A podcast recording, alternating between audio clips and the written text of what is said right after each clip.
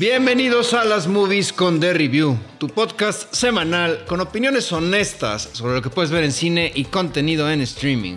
Me acompañan Andrés Rojas, Rodrigo López, yo soy Juan Pablo Chávez Drogo aquí presente también, que luego se me olvida presentarlo. Va a ser el oficial Jalacables. Este, ándale. y, tú eres el oficial también Jalacables, ¿no? Ándale, sume, sí, cables. Que andas ahí este, jalando por todos lados. Ayer lo que haste o qué. En su momento. Te veo muy contento. Oigan, fíjense que este, me aventé este documental nominado al Oscar, el de Memoria Infinita. Ajá. Eh, es de una, de una directora chilena. Ella ya ha estado nominada por El Agente Topo. No sé si este lo vieron, de un, un adulto mayor que lo. Pues que lo, lo. como que lo contratan como un agente encubierto en un asilo para ver si están incurriendo en ciertas prácticas porque habían recibido quejas. Sí. Y en esta ocasión, este, me quedé pensando. Sinceramente, a mí no me gustó eh, se trata acerca de la vida, bueno, sí, la vida de Augusto Góngora. Él fue un periodista que destacó mucho en Chile, sobre todo en estos tiempos de la dictadura, porque hacía crónicas de gente desaparecida, etc. El asunto es que el señor, pues al final es diagnosticado con Alzheimer. Ah, y te muestran, pues, realmente el hilo principal de la historia es la, relación con su esposa, con, con Pauli, y, él conviviendo, lidiando con el Alzheimer. Pero desde mi punto de vista. Y el trailer. Bueno, y te van metiendo a manera de flashbacks. No, te metieron a ti. Este, no, a manera de flashbacks pues fragmentos del trabajo de él. Pero la verdad es que uno, no llegas tú a comprender realmente la trascendencia de la carrera este de este, señor. Y desde mi punto de vista, pues se me hizo, mira, no te puedo decir que morboso porque lo tratan con mucho respeto, pero no me gustó pues que lo estamos viendo en decadencia física, porque está azotado por el Alzheimer y pasan y graban episodios que tiene pues que de repente se siente perdido. Y yo dije, a ver, sinceramente, a mí, el señor murió el año pasado. A mí no me gusta. no, deteriora su legado. No, no te deteriora. A mí como persona, a mí no me gustaría que mi esposo hiciera un documental así. Ah. De que la gente me vea eh, en lo peor. en, lo peor, porque pues sí, es algo natural, ¿no? Entonces me quedé pensando, por ejemplo, la película del padre, que se me hizo extraordinaria, se me hizo buenísima, y habla de un tema pues real, que es la demencia, no tanto el Alzheimer, pero sí muy parecido que es la demencia, o incluso eh, The Whale, la ballena, que habla sobre el tema del sobrepeso. que con Aglaya, cuando nos recomendó algunas del ciclo de terror, había una que era de la demencia senil, de una casa buenísima. La de este Relic. Relic. Buenísima, si no la has visto. No, visto. Pero aquí el tema es, o sea, me quedé pensando, cuando es documental no me gusta. Y cuando es y cuando es ficción sí. Quizás porque pues es un tema de la vida real. En la película, pues es ficción, es algo que pasa, pero que le puede pasar a muchos. Sí, que interpretan aparte, no estás viendo lo real, güey. Exactamente. Cuando estás viendo ya algo real, sinceramente a mí no me gustó. Como que, repito, yo me quedé pensando, dije, no sé el señor, porque para empezar, ahí en, cuestiones de, derechos, de imagen y todo, pues el tema del consentimiento, realmente él, supongo que, en algún momento pues puede haber eh, sido eh, pues determinado como incapaz. Claro. Entonces, pues quien dio el consentimiento fue la esposa. Ya no está interviniendo él, o sea, él porque ya no está consciente. En sus cabales. Ya, exactamente, ¿no? Entonces, hombre, él eh, en sí no dio el consentimiento. Lo da su mujer para firmarlo y yo siento yo pues en su peor momento. A mí la verdad eso no, me parece. Pero entonces cuando hablan de su carrera no lo ves, no lo viste bien. O, sea, sí, claro. O sea, su historia, porque sí, bueno, no lo he visto el documental, pero habla de su carrera y, su, y lo que ya le está pasando ahorita. La historia de su carrera está... O sea, es que son puros flashbacks, sí, es, igual, pues son este... Es material pregrabado de entrevistas que hizo, reportajes y todo, pero tampoco es tanto, y repito, aún así, pues yo no, yo, bueno, a mí la verdad no, no, no me parece ni siquiera justo, porque, insisto, per se él no dio el consentimiento. No, supongo que estaba en estado de interdicción. Pero bueno, pues ahí está. Digo, si lo quieren ver, está en Netflix. Digo, además hay otro problema, ¿no? Yo, yo, yo tengo un problema serio con esta gente de marketing. ¿Cómo dices que se llama? La memoria infinita. Y trata de un güey de- con Alzheimer. Pero, la premisa ajá. es una mamada. No, pero es que ahí te va. Eh, ahí sí hay un tema porque precisamente eh, la memoria la juegan en el sentido De su obra. No tanto de su obra, sino de recordar todas las atrocidades que sucedieron en la dictadura. No, y entonces evidentemente todo lo que hacían lo intentaban tapar y su y parte de su trabajo era no, a ver, acuérdense de que ha pasado esto, pasó esto, o sea, es la memoria para que no, olvides eh, Las lo que sucedió exactamente. Por cierto, ¿alguien sabe que se celebra el 2 de octubre en México? ¿O Eh, qué se Digo, sí saben. celebra? Ah, bueno, lo- la- se, Este, re- se recuerda la matanza de se Tlatelolco en la Plaza de las Tres Pero Culturas. digo, como no se olvida, pues también memoria infinita se olvida bastante, ¿no? Para que sirva eh, a manera de Que- recordar estos hechos que marcan los países. ¿Qué digo? Ahí vinculándolo al tema cine, pues está la película de Rojo Amanecer Muy con Héctor buena. Bonilla. Este, los Bichir, sale creo que uno de los Bichir, ¿no? Eh, María Rojo. Entonces ahí se las recomiendo para que la vean. Esa era de las, bueno, en mi, ahora sí que en mis tiempos era de las básicas en prepa. Sí, sigue Las siendo. básicas de prepa. Y la verdad es que muy buena, muy, muy, muy impactante como en un solo cuarto te pueden contar tanta historia, ¿no? Esa sí, se las recomiendo. Igual y por ahí la encuentran en VIX, yo creo. En YouTube. También. También. Pero, Eh, a ver, Roy, hablando de, de memoria y de recordar, dinos. Pues vamos a recordar al señor Carl Weathers, este. pues, Apolo. este guerrero, efectivamente, que se enfrentó contra los rusos y perdió. El señor Apollo Creed murió a los 76 años. Eh, Lo vimos en el Mandalorian También, últimamente, en excelente forma. Él- yo no sabía, él fue jugador de fútbol americano. Ajá. Jugó con los Raiders de Oakland. Sí, yo tampoco hasta ahorita que empezaban a hacer como las retrospectivas de su vida y dije, ah, cabrón, ese no, no sabía que era jugador de americano, pero sí, lástima. Y joven, bueno, no quiero decir joven, pero pues no se veía no tan, grande. acabado, ¿no? Sí, no, nada. Como dices, recientemente lo vimos en Mandalorian y no se veía mal, o sea, se veía estado bastante- físico, pero pues bueno, Digo, lástima, no han dicho qué, güey, ¿no? se lo llevó la tía Berta. No, pues la verdad ya no, no ahondé. Ahí por ahí busquen en Instagram a Sylvester Stallone que le manda un, un Ah, está muy bueno muy ese mensaje. Pues es que quieras o no, no puede. O sea, que Stallone no tendría la carrera que tiene si no hubiera estado en esa Sí, pelea. claro, el, el- Sí. el enemigo el de las primeras dos películas y luego el El- mejor aliado. Ajá, Sí. los de rivales. y, y que además le sigue dando carrera todavía hasta, pues bueno, a la de Creed, al ¿no? Michael, Claro. Michael B. Jordan. El Michael B. Jordan. Apolo Creed que nos enseñó a nunca perder el ojo del tigre. tú, tú más bien tienes eh, boca de gato, güey. Y tú el ojete Eh, boca de gato eres. Tamaño de elefante. Mira, ve, eh, eh, o sea, estás confirmando lo que dije. Murió Elena Rojo también a los 70 años. Eh, digo, ella pues quizás no es tan conocida. Películas, pues Aguirre, La ira de Dios y Los Cachorros. Salió evi- evidentemente en muchísimas telenovelas, actriz mexicana, pues también eh, murió en esta semana. Digo, yo no conocía bien la carrera de Elena Rojo, pero ya como viendo fotos ya me ubico. Yo la verdad no la tengo tan familiarizada. bien Pero ya viste la foto de las comedias, como tú les dices, las ves las comedias. A ¿no? quien, a quien sí tengo familiarizado es a la señorita Dua Lipa, quien no, guapísima. y pues ella sale en Argyle, que lidera la taquilla de Estados Unidos, pero tiene un 33% en Rotten Tomatoes, un 35% en Metacritic. Y la verdad es que esta película tenía un elenco que llamaba la atención con Henry Cavill. El nominado al Oscar eh, y ganador, Sam Rockwell. Este, Brian Cranston de Breaking Bad, Dua Lipa, pues, que ganó el ¿qué es? El Oscar, el Grammy, el Emmy en nuestro corazón, Ah. evidentemente. Y pues bueno, la película es una pinche basura. Ay, ¿Ya la eh, viste? Dicen. Yo no le, es que yo, no- yo ni sé de qué va, güey. Creo que es Ah, como de espías, sabe. ¿no? Y, es, y sale esta señorita que es así como un Jinx, aparentemente. Esta La pelirroja. Bryce Howard Dallas. Exacto. Ah, sí es cierto. Esa cosa.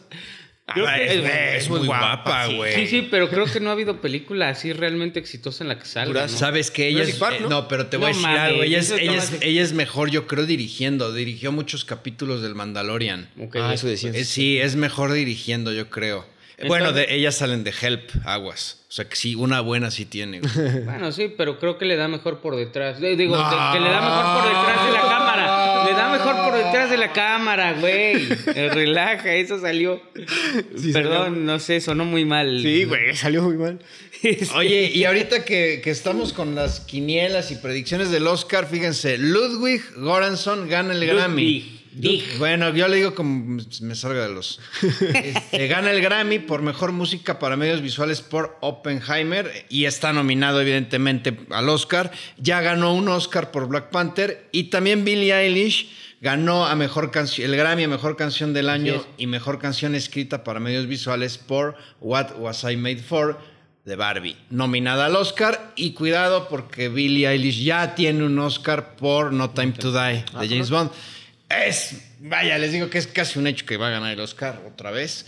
Porque aparte le tienen que dar algo a Barbie y este es el mejor, vaya. Este es. Ay, este- aparte no hay otra, ¿o sí? Digo, también no hay otra canción que... No, pues- No, se me hizo raro, creo que nominaron a la de Chetos.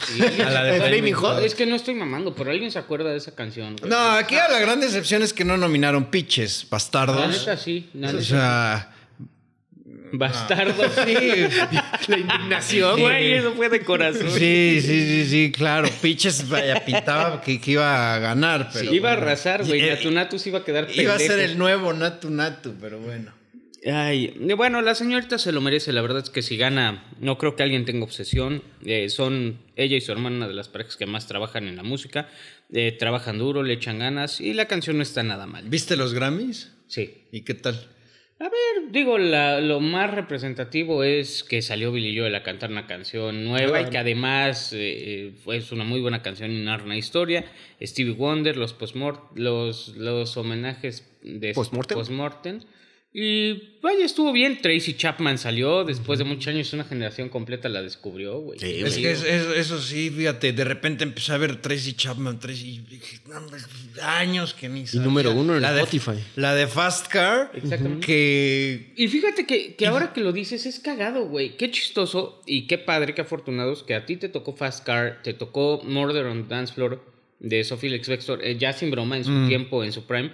Y ahorita volvieron a las listas, Eso güey. sí. O sea, eso te habla mucho y no, no le estoy tirando mierda a nadie, pero No, ¿en qué no, estado sí, está la música, güey? Las cosas Eso como son, güey. Ya quiero ver que en 20 años este, sus, sus- reggaetonzotes ahí. Sí, ¿no? Que mira, que de hecho, a ver, los inicios del reggaetón no son tan malos. Está esta. Este, Daddy Yankee. Este. no, deja tú, todavía más atrás este Vico, sí. Ay, ¿Te acuerdas de esa canción, claro. la de este. ¿La de Sin tu amor? No, no, esa, es, no, esa. no es Vico, sí, la de. Espérate. Sí. Este. Ah, no, yo me acuerdo de cuál sí. La de Recuerdo. Esa canción, esa canción me- es de super años. ¿Recuerdo? Sí. La neta, yo no la recuerdo. No. este, Mamador. No me acuerdo cómo, cómo va, pero bueno, por ahí. Para el siguiente episodio, JP la va a cantar Sí, a capela. ¿qué? Y a capela esto. No, pues es que no me sale. La, y vaya, pues es, es como que reggaetón, pero del principio, como, como más rap. Pero, en fin, repito, quiero ver que en 20 años, todo, mucho. A ver, quiero ver que la Tusa la estemos viendo en 20 años, cabrón. Hay, hay otra cosa, no sé si gente chaviza nos escuche. Digo, chaviza, en teoría yo ya soy un señor. Todos acá. No, aquí somos señores. Oye, esa canción, espérame, la de Forgive Me. Es de Tracy Sí, Chapman. claro, güey. La Que que sale, con, eh, con Pavarotti. que sale al final. Baby, de la can I hold you de- tonight? Baby, can I hold you tonight? Me- esa sale al Rolón, final, sale al final de, de la casa de la película de House of Gucci. Ah. Cuando ya están, Claro. cuando ya descubren que el Lady Gaga, bueno, el personaje de Lady Gaga fue ahí. Hacer todo su mereque. Sí, que la están juzgando. Yo tengo una pregunta para la chaviza y es ahora también en la moda. Cabrón, ¿han visto que todos los chavos se toman fotos con celular, pero ponen el celular en la cara para que no se les vea la cara? O sea, Ah, en ¿o espejos o cosas así, sí, güey. O sea, sale el reflejo de todo menos de la cara. Ok. Imagínate en 50 años, ay, mira la foto de tu abuelita, güey, y pinche jeta de iPhone. Bueno, ahí contéstenme Y qué con pedo los con filtros de perrito y la madre. güey. pedo, güey. En fin. Eh, pues señores, como ya saben, este episodio Love is in the air. Temático. es temático porque se acerca el 14 de febrero. El romance, la amistad, eh, pues todo eso está en el aire, como lo acaba de decir JP. Y no podía faltar en carteleras. eh, hay ciclo de cine romántico, pero se estrenó una nominada al Oscar. Queda la casualidad que es eh, romántica y es Past Lives. Estamos hablando de Past Lives de 2023. ¿De qué va? Nora y Hae Sung, dos amigos de la infancia profundamente unidos, son separados después de que la familia de Nora emigra de Corea del Sur. 20 años después se reúnen durante una semana para enfrentarse al amor y al destino. Güey. sí, suena muy mamón el pinche. La directora es Celine Song, que a quien es su debut en cine. De presupuesto tuvo 12 millones de dólares, ha recaudado 22.7, todavía está en la tablita de recuperarse. Eh, en el reparto, pues tiene a Greta Lee como Nora, a quien hemos visto o he oído en Strays y en Russian Doll. ¿Cuál es Russian Doll? Russian Doll es una serie que salió en Netflix. Ah, Una- de una acción, chica- ¿no? No de acción, sino como de. Igual como de loops, como Groundhog, Groundhog Day. Que una chica se está despertando otra vez todo, solo un día. Y como que está lupeando ahí, pero tiene, está chingona la serie, la verdad. Oye, Tiene- yo estaba viendo la película y decía, no manches, ya este- esta eh, mujer Nora se, se ve bien grande y no mames, es, es más joven que yo. ¿Cómo me veré bueno, yo, que güey? ahorita lo vamos a comentar, pero como que el maquillaje Sí. siguió- porque hay que representar tres décadas diferentes, ¿no? Entonces está interesante. Pero bueno, termina. Ahorita te digo, Teo, Te- Teo Yu como Haesung, a quien vimos en Decision to Live, como la decisión de partir en español. Esa sí la- Este, la- la revisamos. La revisamos, que pensamos que iba a estar nominada y al final no la nominaron. Es la del policía, ¿no? Ajá, Ajá. que se nombró. Muy buena. Muy Bueno, ya lo comentaré después si la pensé para... Y John Magaro como Arthur, a quien vimos en The Big Short, yo creo que de extra y en Casa del Es Culo. uno de los que acompaña, sí. Sí, bueno, pues la película básicamente nos narra la versión asiática, no sé si decir coreana, china, qué decir, de esta cosa del hilo rojo que tenemos, ¿no? Que nuestra alma o nuestro corazón está atada al destino por un invisible hilo rojo hacia otra persona. Aquí lo narran con el Inyun. Inyun. Inyun. Sí, tú más bien eres de Miñón, ¿verdad? En su momento, tú más bien manejas el Miñón. en su momento. Oye, pero Ah, eso, es- In Yun. eso del hilo rojo, ¿de dónde sale? Mira, la verdad no tengo idea, alguien se lo ha de haber sacado de él. Pero no sale en una película, porque ahorita que lo comentaste dije, ah, No, pero es muy popular en la cultura, güey. O sea, bueno. Sí, de que se supone que hay un hilo que, te- que, te- que une una persona con otro. O si quieres entender, güey, ve el episodio de las almas gemelas de los Simpsons, güey. Donde, No, o sea, donde Homero critica los discos eh, de eh, Pimpinela de Mar. Entiendo el concepto, pero pensé que lo ibas a vincular a otra película. porque- A, a la, a la del hilo rojo mexicana, ¿no? Que es una tremenda mierda, pero no, no, ya sí. Chico busca chica sin saber. Que la, chica lo busca también, ¿no? No mames, no. No, pero sí, aquí está ese concepto del Yun que es de la, de la cultura coreana, pero eh, no, es- no, no habla tanto del des- de que una persona esté destinada a encontrarse con otra, sino de que todos los que interactúan en una vida, pues de alguna manera Se están predestinados. Exactamente. Es lo que dice eh, antes de que alguien, no sé quién fue, interrumpiera. Se dice que se encuentran en 800 vidas pasadas. Ocho mil, había, ¿Ocho ¿no? mames, pues qué pedo. Eran así como que antes de nacer se morían. Pues es lo que yo también me quedé pensando. ¿Cuántos años tendrán que pasar para que se pase ocho Pues tiene algo que ver como con el concepto de reencarnación budista, ¿no? También de que eso... Sí, Sigue claro. estando no. un loop y sigue... Oye, brother, pero 8 mil, Ocho- ocho mil vidas, yo tengo ¿Cómo le prisa, cabrón. A mí dame 800 y ya te mamaste. A ver, solo que estés contando animales Ajá. y pues esos mueren rápido. Que yo si reencarnara, reencarnaría en una mariposa, ¿sabes por qué? Por puto. No, porque nadie, porque Por nadie, mariposón. no, porque nadie sospecharía de una mariposa. Ah, es cierto. Roy, yo no lo quemé. Yo, yo con la gasolina. ah, Está tarolas. Llévenselo, muchachos. Dicen, exactamente dicen, la teoría de el renacimiento es que tú vas renaciendo en... eh, según- De la reencarnación, güey. Vas, vas, eh, mientras vas progresando en tu plano existencial, vas mejorando. Tú creo que serías un ploganal, pues, de, lo que conozco de esta vida, serías un ploganal. Pero ya sin bromas. eh, la película empieza con dos, nuestros dos ¿Personajes? personajes que te iba a decir intérpretes, pero no, porque la verdad es que empieza cuando son niños y puedes ver eh, a través de, de fotografía muy bonita y con muy pocos diálogos la interacción de estas personas, ¿no? De estos dos niños que se toman cariño, en el cual pues el niño se enamora de la niña, la niña le llama la atención y los papás a una manera muy bonita dicen, pues se va a ir, pero queremos que tenga un recuerdo bonito, ¿no? Algo que la... pues, de alguna manera siento que la ate a sus raíces Que lo intentan, claro, que- porque que- eventualmente se va desaparece un poquito. Se, se va a desaparecer, pero algo que, que, la, que le recuerde este momento. Que si se olvida del país, del idioma, además, tenga algo que atesore de este, Ojo. de este momento. Pero la película no empieza así, güey. O sea, la película empieza con un Ah, recurso que- diálogo, que, con el desde, diálogo del bar. que desde el principio ya te empieza a ti a dar una idea de lo que puede llegar a pasar, que aparecen los tres, o sea, a ver, la premisa pues está clara, ¿no? Esto incluso no es spoiler porque lo ves en, lo- en los avances.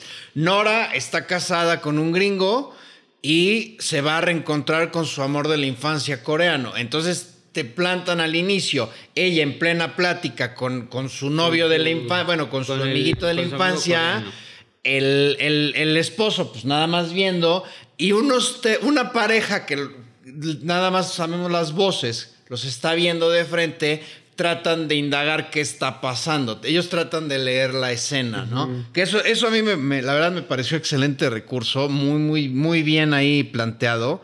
Eh, ahí se lleva este, la, la directora Celine Song una palomita. Eh, La Porque la verdad, muy bien. También Ah, muy sí, bien. muy y, bien, y ahí, ahí, sí es cierto, se me olvidó eso porque después regresa la escena.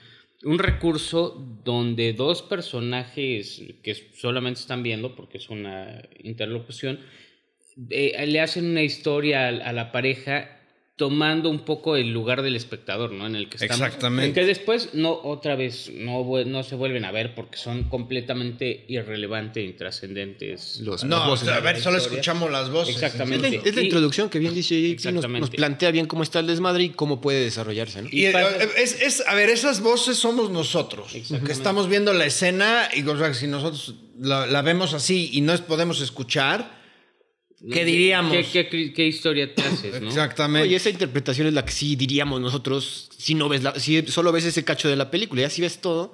Porque esta es una película de amor, pero no es una película romántica, yo diría, sino que sí es ese amor subyacente que está, es, que dura a través de los años, porque esta película, como dijimos, avanza tres décadas, ¿no? Empieza en Exacta- 2002 y Exactamente. termina en 2024. Comienza con estos, eh, con estos personajes cuando son niños, tienen este recuerdo.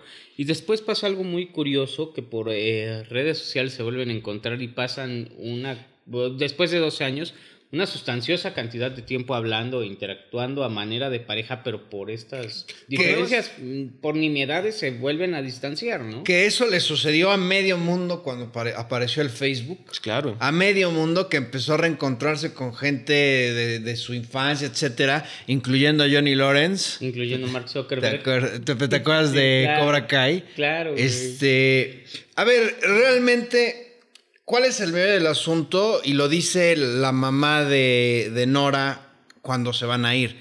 Tienes que renunciar a algo para ganar otra cosa.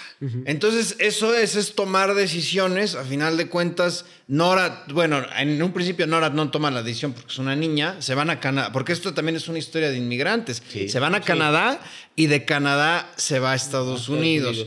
Porque en gran parte tiene ya eh, Nora de chiquita el sueño de ser escritora, ¿no? Eh, y quería ganar, eso, eso está súper bien llevado, porque primero quería ganar un, un, un Oscar. Uno- No, un, un, un- un no, un Pulitzer, un Pulitzer. Pulitzer. Ajá. Y ya, y, y me dio risa que dice, pues ahora quiero escribir para teatro. Y, y cuando le pregunta, ¿qué vas a ganar? Y cuando menos yo así dije, un Tony en voz alta y todo. Sí. ¿De qué habla, güey? Ya Ah, para de mamá.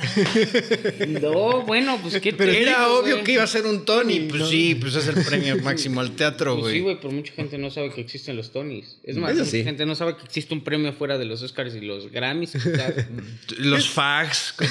los tuyos. En fin, eh, esta relación por computadora también se ve muy bien, o sea, Muy bien retratada, güey. sí, güey, la sientes y sientes... Sientes ese amor eh, unspoken, ¿cómo se diría? Perdón, no estoy siendo white chican, sino este, les juro que es de Ese amor entre líneas, ¿no? Exactamente. Sí. no, no, no, no dicho.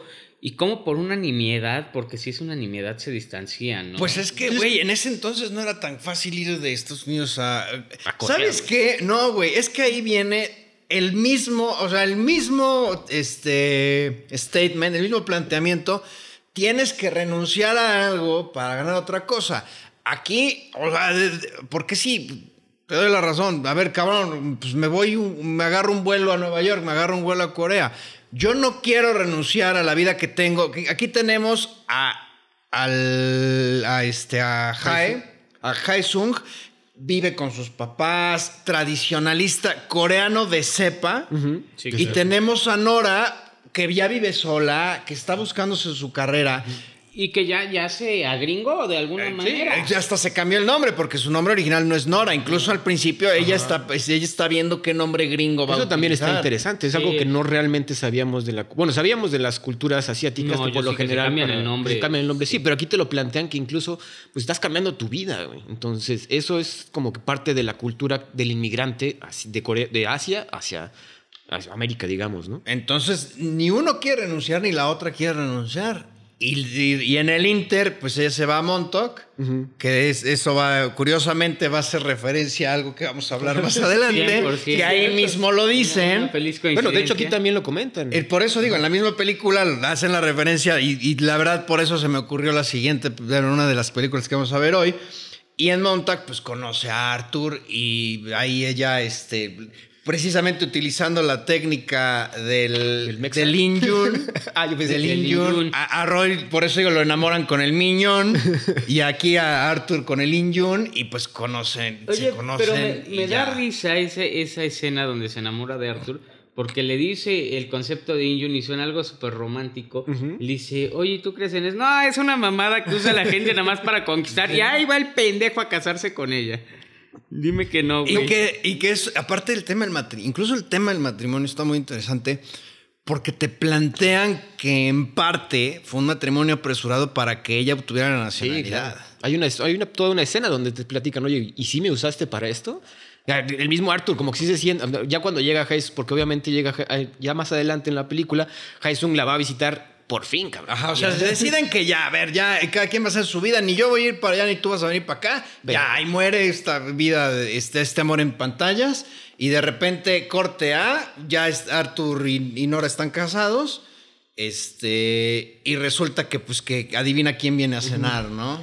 Ah, Muy buena película, Sí, por cierto, muy buena película, pero y, y bueno. parecido, bueno, en temática Mm, romántico. no, no, no, es razón, un no. tema racial Sí, no, muy no, cabrón. Era lo que. Con- Aquí no hay tema racial porque el güey de hecho hasta lo trata chido. Con Catherine Hepburn en plan espectacular, de las mejores actrices de la historia. Pero que bueno, Ya cuando se juntan, esa última parte que dices que, como dices, bien llega a cenar, eh, es cuando ya. O sea, ya vemos la química que sí existía a través de pantallas, a través de niños, a través de pláticas.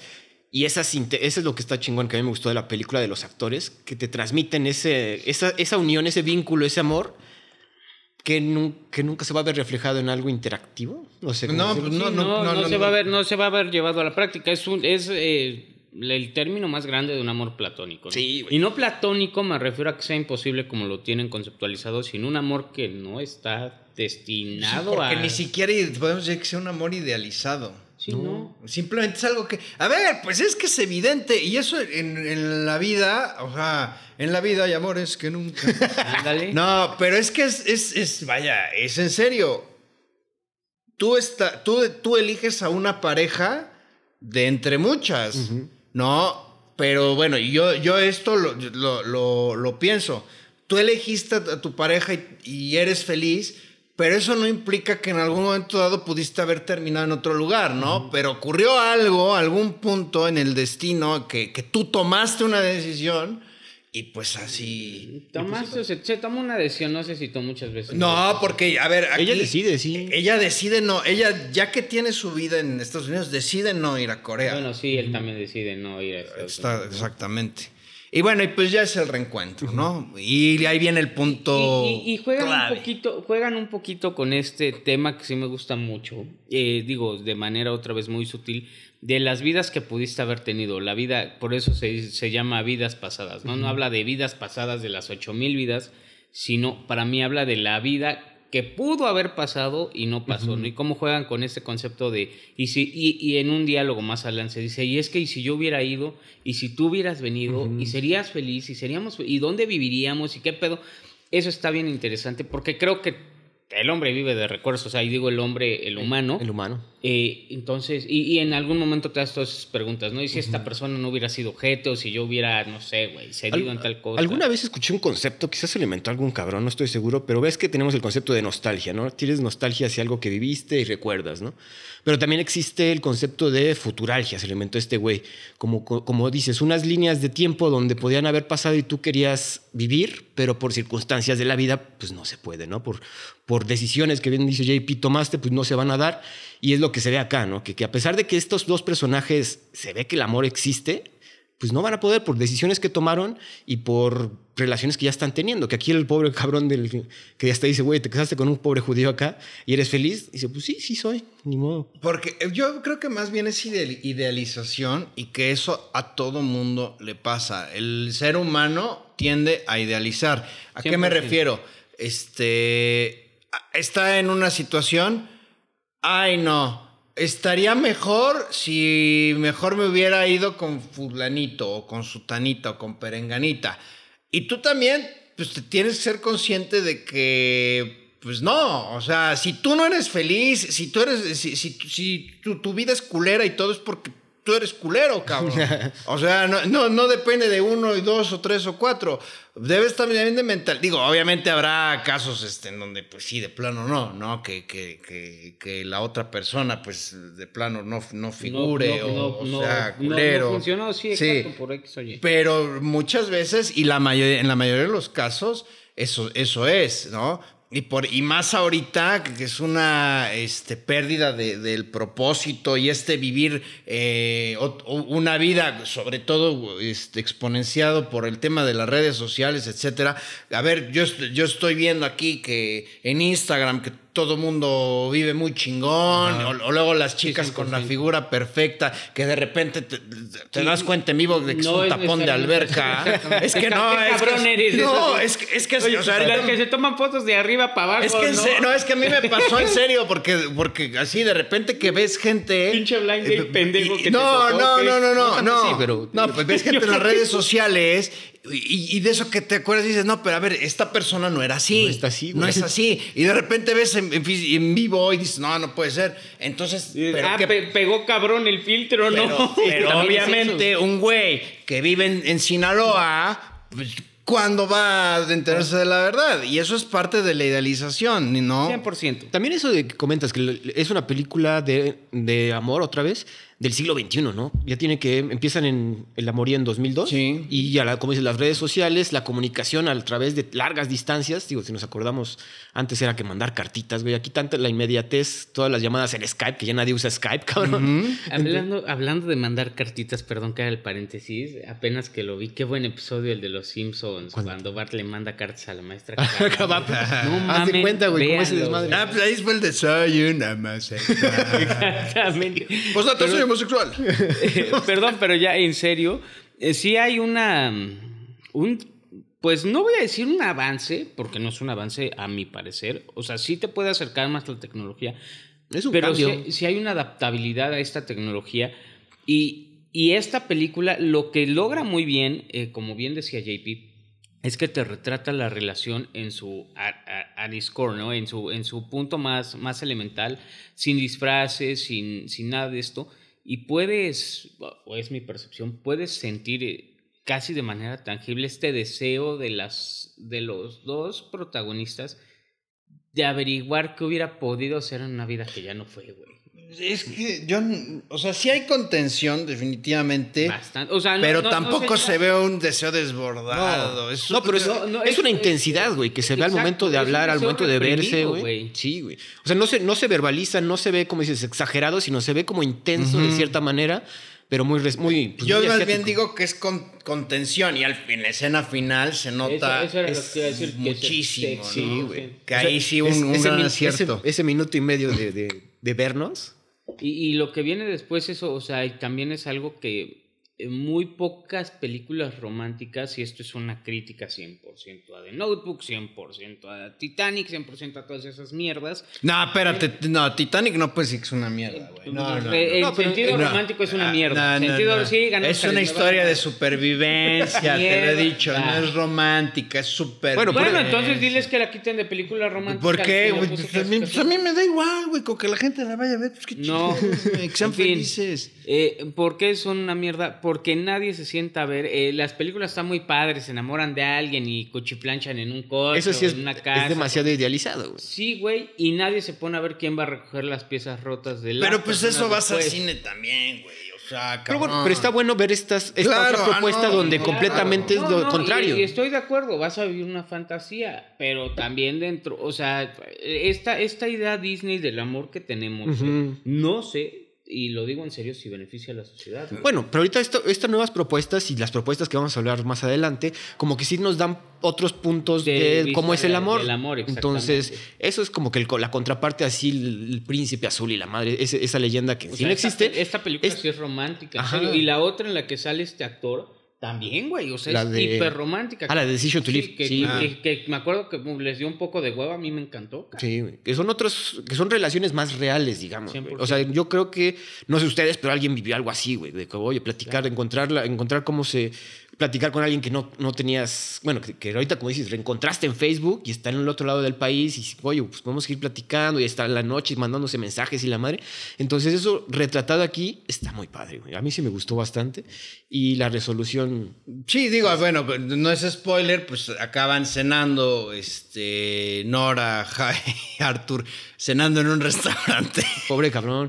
Que también pobre, la pobre carita de este güey del Arthur, toda Pues, la cara. Obviamente el señor Arthur no habla buen coreano, entonces, y Hong pues no habla nada, casi nada de inglés, entonces la mayor parte del tiempo Nora y Sung están, Hae Sung están platicando, pero curiosamente pues ahí es cuando Hae Sung le dice, pues, vaya, pues reconozco que estoy hecho un pendejo y este, y, este güey me cae muy bien, aparte tu, tu- tu novio es de huevos, este, etcétera, etcétera, etcétera, ¿no? Y bueno, y pues ya ahí verán qué, Y, y la qué verdad sucede. es que. Y muy la sincera verdad es que plática, también ¿no? sí, y que se llevan. Bueno, este esposo y este novio.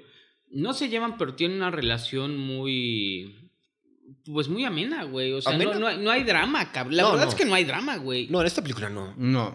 Y eso está, bueno, bien llevado, güey. No, no Pero cualquier nada, no. nada más que eso, hay que decirlo, quizás por eso a muchos no les va a gustar. Porque parece que no Que es no una, es- es una que- película plana. Sí, parece que En no sí, está sí, no, pasando no nada. pasa mucho en la película. O sea, so- siendo honestos, pero todo el trasfondo de lo que te está hablando de estos protagonistas es lo interesante. Es una, es una historia muy, muy parecida a la de Brooklyn con Saoirse Ronan. Ay, cabrón, eso sí no lo vi. Ah, ¿Tú Sí, yo. bueno, los que, si los que nos están escuchando vieron Brooklyn, es una historia muy, muy parecida. Es de esta chica que de Irlanda se va igual a Nueva York, pero es- está ambientada en los años, este, no, no, no sé, no me acuerdo, creo que en los 30, Ah, cabrón. 40, y entonces va a Nueva York, hace su vida, conoce un güey y todo, pero de repente, ahí lo que sucede es que tiene que regresar a.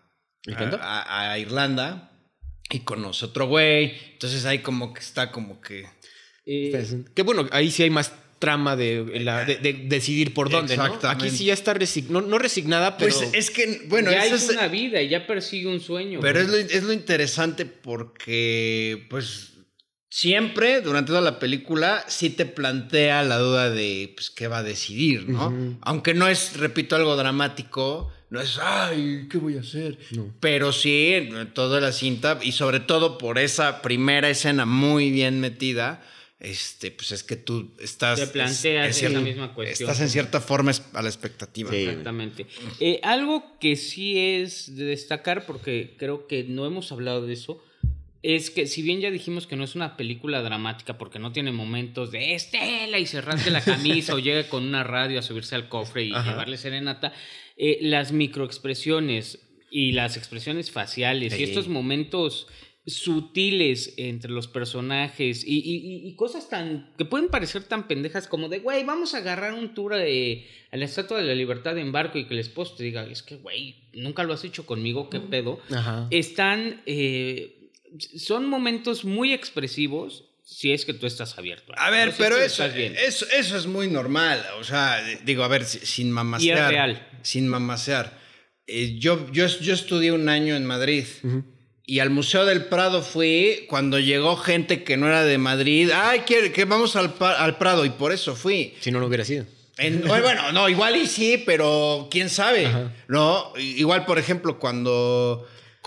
fui- bueno, en ese viaje me encontré con un amigo en París y fuimos al Louvre, obviamente, ¿no? Y me dijo, güey, yo la neta vengo cuando precisamente como tú alguien llega y dice que quiere ir. O sea, también eso, eso es una dinámica. pero- a ver, Sí, algo- sí, a ver, pero- aquí en Puebla, ¿cuántas veces has ido al Barroco o al Amparo? No, Digo, varias. No, pero como dice Royce, es un detalle que es, es importante para la película. O sea, sí, le da- sí, o sea, sí, y- claro. y, genera un diálogo entre Nora y su marido. Que, que- que es a lo que voy. Esta película no se carga y no, no, no tiene su punto de enfoque en una actuación dramática, dinámica y- Mm. y, y- y que, que- que se ponga al frente, sino en, estas, en estos diálogos y en estos momentos que parece que no trascienden, pero realmente sí tienen una importancia. Sí. Una importancia como encontrarte un güey y contarle un concepto japonés, chin, coreano, no sé qué más, ya, asiático a la chingada, no digan países, Ajá. este, pedorro y que se acaben casando. Un concepto como de, ay, era mi amiguito de la escuela y se, y se te hace guapo, ay, pues sí, se me hacía muy masculino y madres, le ves la cara y dices, oye, o sea, eh, eh, Eso estos momentos que pueden parecer eh, eh, una plática pendeja que realmente no lo son y en la cara de los tres actores puedes ver la, el nervio de saludarse, el puta, me- que como que este güey te parece atractivo, cómo que has hecho esto, y inclusive el, en esta primera escena y luego regresan, el alejamiento de, porque así lo siento yo, Del idioma. de- y no solo de eso, del güey viendo su vaso como cabrón, creo Sí, que ya la perdí, güey. Sí, eso sí, que, que al, al principio, o sea, por eso tú das por hecho que, pues, que ya el- cómo va a tronar el tema, ¿no? Porque ves a Arthur así como de que... eh, De que ya bailó, ya bailó Ah, pues sí, güey. Y, y- y- e incluso retomando el tema del, del, del tour, del tour a la Estatua de la Libertad, en ese sentido, pues sí, concuerdo con ustedes, tiene toda la razón. Es igual algo muy trivial y algo que por la misma dinámica de la ciudad no se da, ¿no? Pues no, pues yo no soy turista, no me voy a andar subiendo a este, a este tour. Sí. Pero es una cierta forma de, aunque tú mismo sabes por qué no, has, no se ha dado el viaje, como que de echárselo en cara, ¿no? Pues, ¿Por qué nunca hemos ido nosotros, no? Y, y- y hay Bueno, y perdón, nada más. Y también para replantearte tu propia relación, porque aquí es a dos, a dos vías. O sea, ¿y yo por qué nunca te he llevado, ¿no? Sí, también. Claro, y es a lo Que también, se lo, que también se lo pregunta Nora un momento. Oye, ¿sí me habré casado por amor o por la green card, güey? Exactamente. No, de- y se lo dice porque el mismo esposo le dice, es que si y tú eres escritora y esta narrativa está tan padre que no puedo competir con eso, ¿no? Pero, pero te plantea cosas tan, y digo, quizás tú seas la persona que más sin, sin mamaseo lo pueda decir, güey. Es cuando este güey le pregunta, oye, y es que querías ganar un Pulitzer y ahora qué quieres ganar la chingada. También se me hace muy importante esa parte porque es como de, güey, le estás compartiendo tu pasión, tu sueño a una persona que tiene mucho que no ves con la emoción, con mucha más emoción quizás que a la persona que tienes junto y realmente ya hay un punto en el que no sabes si lo sabe, güey, en el que se te puede de tanta convivencia olvidar contarle. No, y aparte se lo contaste de niño si se acuerda, güey. Entonces eso también es un, genera una idea o un vínculo que se desarrolla hasta el final es, de la es, es, es algo muy clásico, que espero no te pase, güey, que de las parejas, ¿no? ¿Cuándo es nuestro aniversario? ¿Cuándo cumplimos eso? ¿Cuándo salimos la primera vez? Dices, no mames, güey, o sea, no es por culero que no sea especial, pero creo que hemos tenido, no sé, una relación de un año, 100 ocasiones especiales para acordarme de una que quizás, güey, se me olvidó, no seas culera. Yo sí me acuerdo, güey. Sí, Die- qué chido. 18 de agosto me casé, 21 de agosto fue cuando hicimos novios. güey. Ah, míralo. Aparte, sí. A ver, pero Aparte, escogimos fácil porque son días de diferencia, ¿no? Pero cuando nuestro primer beso, ¿y y qué llevabas puesto? Y dices, ay, no seas mamá. Ah, no, ah, O sea, no, no. bueno, pero afortunadamente ya está el Instagram. Después, el Google que ves que te va sacando las, Las fechas chingonas. Sí. Exactamente. Pero, vaya, sí, esas son, a ver, pero esas son cosas incluso hasta triviales. Aquí, en el, el, el meollo de esta, de esta película y el meollo de todo el asunto, es precisamente pues esta contención y además, eh, yo aquí, más bien el tema de vidas pasadas es que dejaste, no solamente dejaste atrás a Haesung, dejaste atrás Tu cultura. Corea. Y, y lo dicen aparte, yo solo hablo coreano contigo y con, con mi mi- abuela y mi, mi mamá. mi mamá, ¿no? Y ya, Y mi ya, mamá güey. muy poco y por eso me olvidan las palabras entonces. Y esta escena final muy bien llevada en donde te das cuenta de esa pérdida. O sea, ella se dio cuenta de que dejó atrás, repito, no solo Haesung, dejó Una vida. atrás Corea. O sea, una vida pasada. Sí. Su vida ahora es Nueva York. Pues bueno, no sé si quieran agregar algo más. Las actuaciones, bien, tampoco, o sea, bien, bien, bien. Dentro, dentro de su medio, muy, o sea, dentro de su medio, muy buenas, Sí. porque también el, el hacer esas expresiones faciales, el, el tener esta carga emocional, la- no es algo que... Esa mirada, cabrón. Sí, güey, y no es algo con todo respeto que Omar Chaparro o Eugenio Derbez vayan a No, hacer. yo creo que ahí más bien es mérito de la dirección que de También. los actores. También muy bueno debut de, de Celine. Que y también, la fotografía bonita, bonita en que también Bonito. obviamente esta película debe tener también mucho de la vida de Celine Song, ¿no? O sea, yo creo que de vivir en Estados Unidos o no sé. Hay que preguntar cuál era su nombre verdadero, no creo que Ajá. sea Celine, yo tampoco creo, güey. Entonces, Y además Canadá, Celine Dion, el Indión.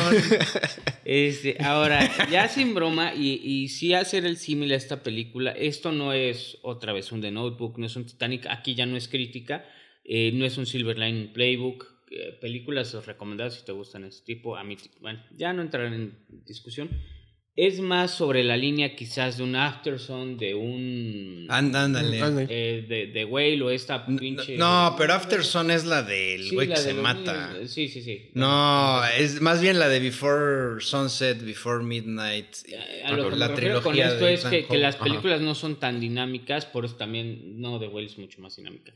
La otra. sí, la no es una rom-com clásica. Sí, no, O sea, no- es- bueno, no es comedia para empezar, pero no es una. Esta es Ni es más, un drama, eh, más estilo película. Brooklyn, Brooklyn más dramática, pero es muy de ese estilo. Pero, ajá, pero ¿cómo la.? O sea, porque no es, no es drama, no es. ¿Cómo lo digo? Una peli- yo, yo decía, una película de amor no es romántica, güey. No sé, algo así. Pues es que realmente... No, es que es, es una película de amor no idealizado, güey. O sea, es una película, por eso le digo, más grounded, más eh, cotidiana. El, el- el tema, y, y vuelvo al punto y a la comparación. ¿Por qué la comparo con Afterson? Porque a pesar de que tiene una carga emocional a través de los, del mismo tipo de momentos, o sea, muchas de las personas, y me incluyo, nos dio un poco de hueva porque no tiene dinamismo la película. Esta tiene un poco más y tiene una fotografía muy bonita que ayuda, ciertamente una dirección muy buena, eh, pero no, esto no le garantiza que vaya a gustar a todo el mundo. En la Rotten Tomatoes, críticos 96, audiencia 84 y Metacritic 94. Esta película también está nominada al Oscar, entonces también es de Mejor comentarse. película y mejor guion son las nominaciones que tiene. Eh, y no sé si tengan algo más que agregar o puntuaciones, ya le entramos. Pues yo creo que ya nos podríamos ir a puntuaciones, primo. Yo voy con un 4 de 5, sí me gustó otra vez recordando...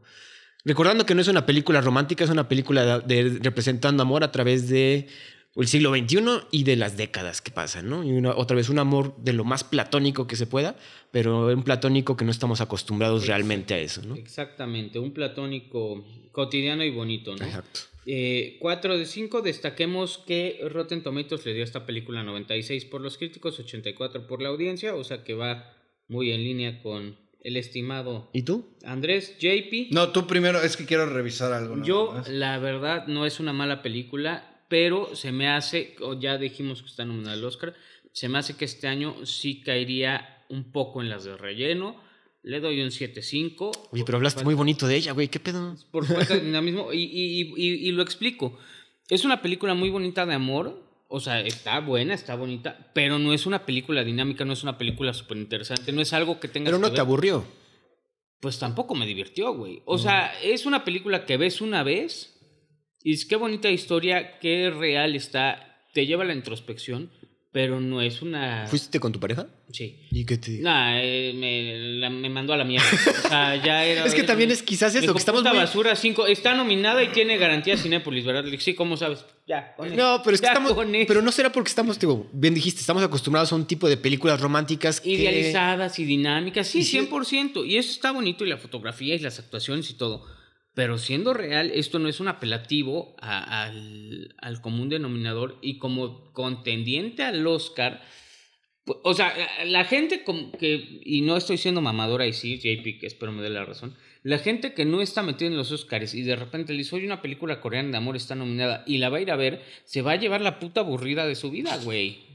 Depende, depende. A ver, bueno, 70%. Hablando de Oscar, me llama la atención que no está nominada a mejor película en lengua extranjera. Es- y si cumple el parámetro. Es que también está eso raro, ¿no? Hablamos la, la semana pasada de Anatomy of a Fall, una película que es eh, francesa, que tiene mucho diálogo en inglés, y aquí también, ¿no? Es una película coreana que tiene un chingo de diálogo en inglés, ¿no? Otra vez como hacer apila a las audiencias gringas, entonces quizás va por ahí más el asunto.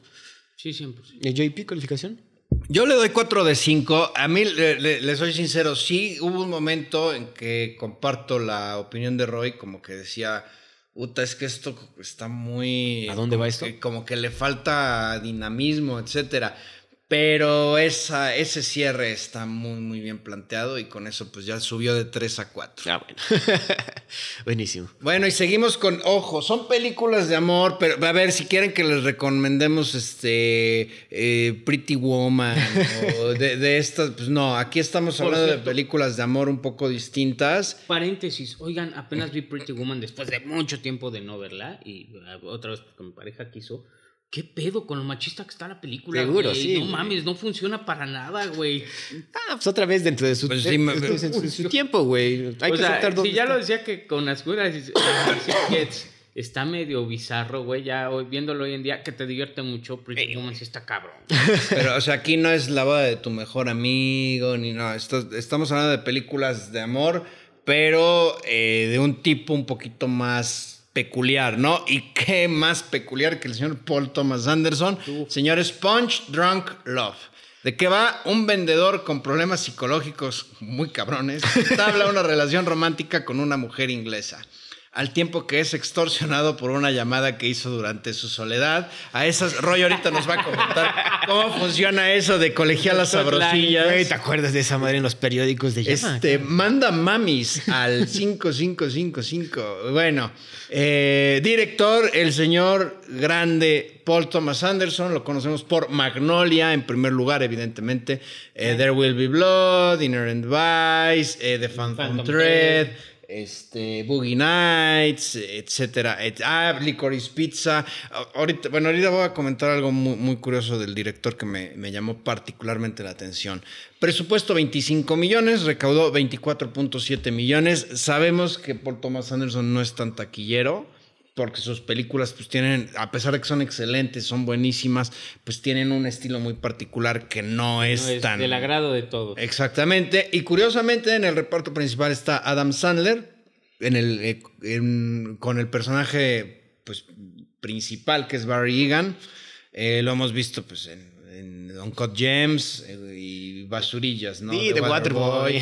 Big Daddy, The Longest Yard, etcétera. No, y películas muy buenas como Click. También hay sí, disculpa. No, no, y- bueno, y Uncut Gems, dijo Sí, en ah, primer bueno. lugar. Y, y hacer el paréntesis de que esta película es una actuación en un rango mucho más dramático del señor. Ahorita vamos a comentar, déjame Espérate. terminar. Emily Adam Watson. Sandler, y por eso el símil a Uncle James. Emily Watson como Lina Leonard, eh, el interés romántico de Barry, en Gosford Park, en De Chernobyl. ella no me acordaba. No, sí, sale por ejemplo en Red Dragon.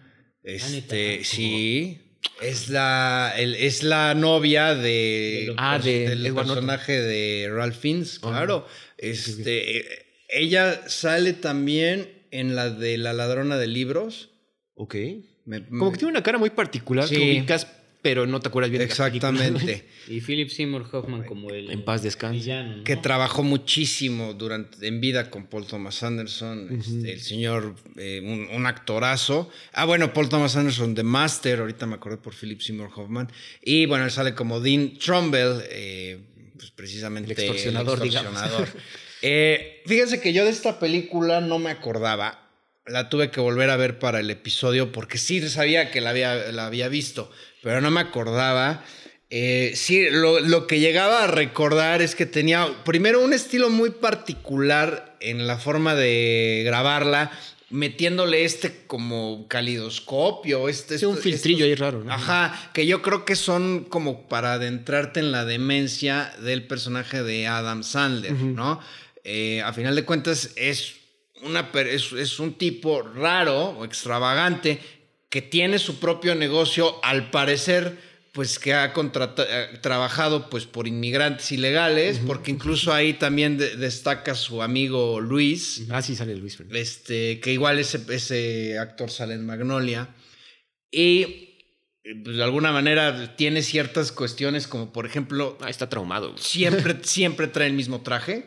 Toda la película sale con el mismo traje, que es algo que incluso hasta a ti como espectador te empieza a incomodar porque de repente aparece en Hawái con el mismo traje y ojo, vive en Los Ángeles, que eso es algo que iba a comentar.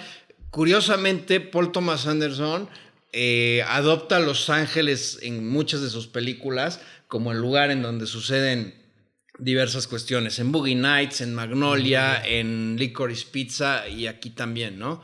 Entonces, evidentemente está atormentado porque tiene, que son siete, hermanas.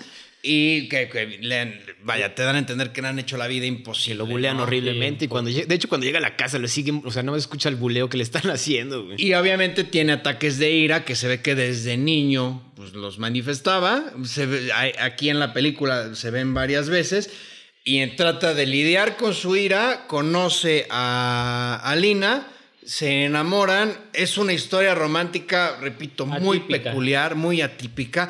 Al parecer Lina tampoco es muy normalita, que digamos, y en el Inter pues se cruza ahí una historia muy, muy chistosa, que es algo que también Paul Thomas Anderson hace, que en medio del drama te mete un elemento cómico dramático porque el señor, pues en una, ya lo comentó Roy, en una noche de soledad, pues habló una de estas hotline y resulta que agarran toda su información y lo empiezan, a extorsionar. Eh, esta película, como bien lo estabas comentando, JP, eh, pues en, en, en, en, ella se lleva una línea principal y siempre Paul Thomas Anderson, o por lo general, intenta meter una subtrama que aparentemente es el comic, eh, de alguna manera comic relief o el tema no tan serio, pero sí convergen. Y en esta, para mí, cuando convergen, tiene uno de los mejores diálogos más románticos del cine y de los mejores que ha habido en una película. Y es cuando enfrenta, digo, sin mucho spoiler, cuando enfrenta al villano y le dice, es que soy fuerte porque tengo esto, ¿no? Un diálogo inolvidable una vez que en la película y una película otra vez que te enseña mucho de este personaje y de su rango del rango actoral de, Adam Sandler. Ah, yo pensé que de, de, Adam Sandler. No, Philip Seymour lo hace bastante bien. No, siempre es garantía. Que también salió en Red Dragon, Philip Seymour Hoffman. Eh, pero que sus relaciones familiares no es que fueran malas, como alguien decía que las hermanas lo buleaban, pues no lo buleaban en mal plan, o sea, en plan mal tan, es, así, que, le presentan la línea y sí se No, no, no, están, no, están encima de él, güey, lo tienen abrumado al pobre Pobre cabrón, no, o sea, los ataques de ira no son normales, güey, la forma en que se desarrolla el güey no es tan normal, güey.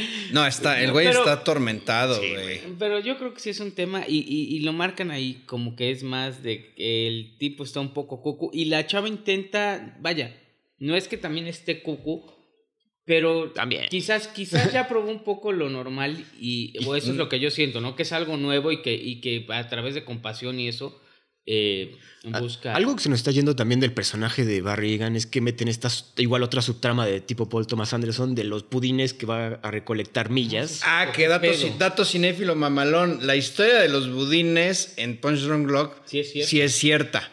Sí, sí me parece que fue un matemático, se dio cuenta de una promoción que tenía por ahí un fallo y sí llegó a recaudar el millón de millas. Y por eso. Sí, sí, sí, es cierto. Eso está interesante. Esa. Ahora, yo también como JP, me acuerdo que vi esta película en su momento y en su momento me gustó mucho. Tuve que verla otra vez para el episodio y no me gustó tanto, güey. O sea, bajó bastante la situación. No es, es, es el estilo de Paul Thomas Anderson pero combinado con Adam Sandler, con este personaje que también Adam Sandler lo veníamos obviamente ubicando de puras comedias. Esta fue como que la primera donde dijo, oye, también puedo hacer esto. Y creo que por eso todo nos sorprendió. Y aparte juntándose con Paul Thomas Anderson todavía más, ¿no? Pero el personaje de Barry Egan, a mí esta nueva, volviéndola a ver, me cagó la madre, güey. O sea, no, entiendo que sí está, como dice, está traumado, está loquito, pero no me funcionó como la primera vez que lo vi, güey. O sea, sí lo, lo veíamos como algo excéntrico, tipo Adam Sandler, pero Aquí ya después de ver un Code James y después de ver la trayectoria de Adam Sandler, creo que eso afectó mi, mi nueva vista. A mí fíjate que me pasó al revés. Me acuerdo que la primera vez que la vi fue como de que, ah, pues, eh". ahora, y ahora que la volví a ver me gustó. Y, y, bueno, y también destacar algo que a mí otra vez también me encanta y es quizás mi segunda, tercera actuación favorita del señor Adam Sandler, Eh, por sí, la verdad, sí soy fan de muchas de sus películas. A mí sí me gusta el güey. Este, cuarta. Pero a ti te gusta él. O sea, a nosotros nos puede llegar a Ah, gustar déjate de como, ac- pendejadas. como Sí, sí, actúa. sí, déjate de a ti te gusta el cortes hombre. Hablando de amor. Déjate de pendejadas. Eh, cuarta, si incluimos a Leo, que es una muy buena película.